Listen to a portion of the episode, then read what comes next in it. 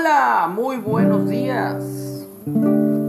Agradecido con Dios por un día más de vida que nos da. Bendecimos el nombre de nuestro Padre Celestial, el único que es digno de recibir toda gloria, honor, alabanza, poder por los siglos de los siglos. Aquel que ha alcanzado nuestra vida, nos ha rescatado, librado de la muerte eterna, de la condenación.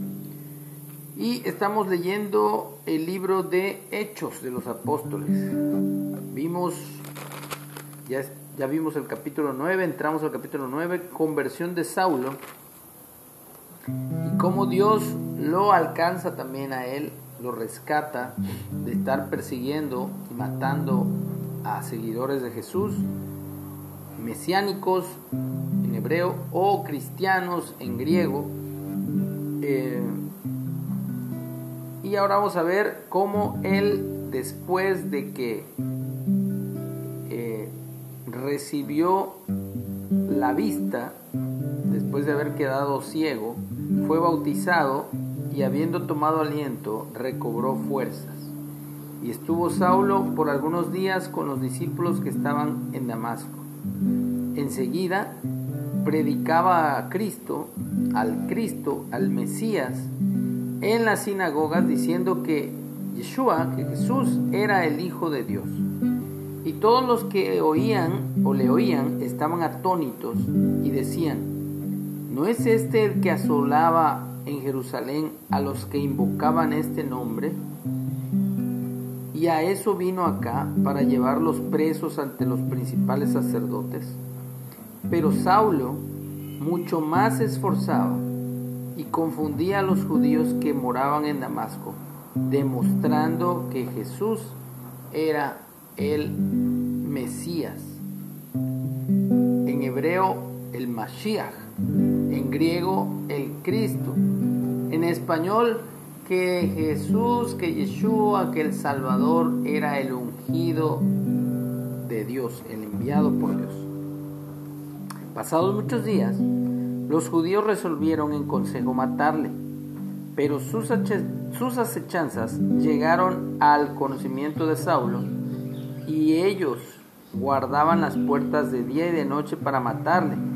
Entonces los discípulos, tomándole de noche, le bajaron por el muro, descolgándole en una canasta. Entonces podemos ver cómo Dios cuida de sus hijos. Ahora que Saulo es un testigo de el Mesías del Cristo resucitado, ahora los mismos que lo auspiciaban quieren matarlo. Pero Dios, que es todopoderoso para librarnos, Él no nos deja caer en manos de los enemigos del Evangelio, sino que siempre Él nos sostiene, siempre abre una puerta, la cual nadie puede cerrar, para que nosotros tengamos, juntamente con la prueba, la salida. Así que yo te invito para que, así como el apóstol Pablo o Saulo, cuando fue confrontado con su pecado, cuando fue visitado por esa luz resplandeciente que lo dejó ciego, la presencia de Dios, él recapacitó, él se rindió, no luchó, sino que se humilló, aún ayunando, aún pidiendo dirección de parte de Dios, pidiendo respuesta y la respuesta llegó y fue sanado, sus ojos fueron abiertos, así como Dios ha abierto nuestros ojos. De la vida que, llevábamos, esa vida que no agradaba a Dios, pero que ahora Dios ha renovado nuestro entendimiento, ha sanado nuestro corazón y nos ha dado una vida nueva y la esperanza de la resurrección el día que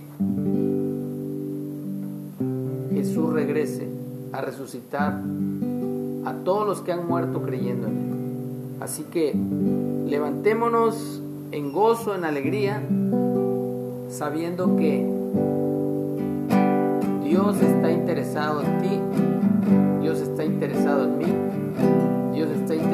en que seamos libres, salvos, perdonados, amados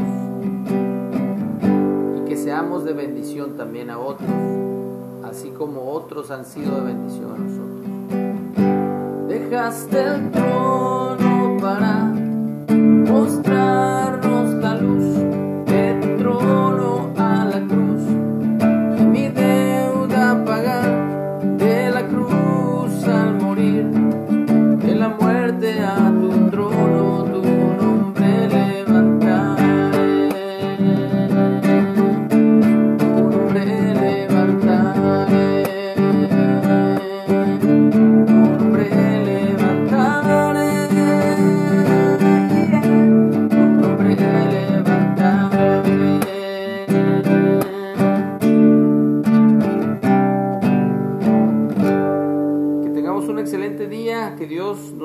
Nos bendiga en todo momento. Amén.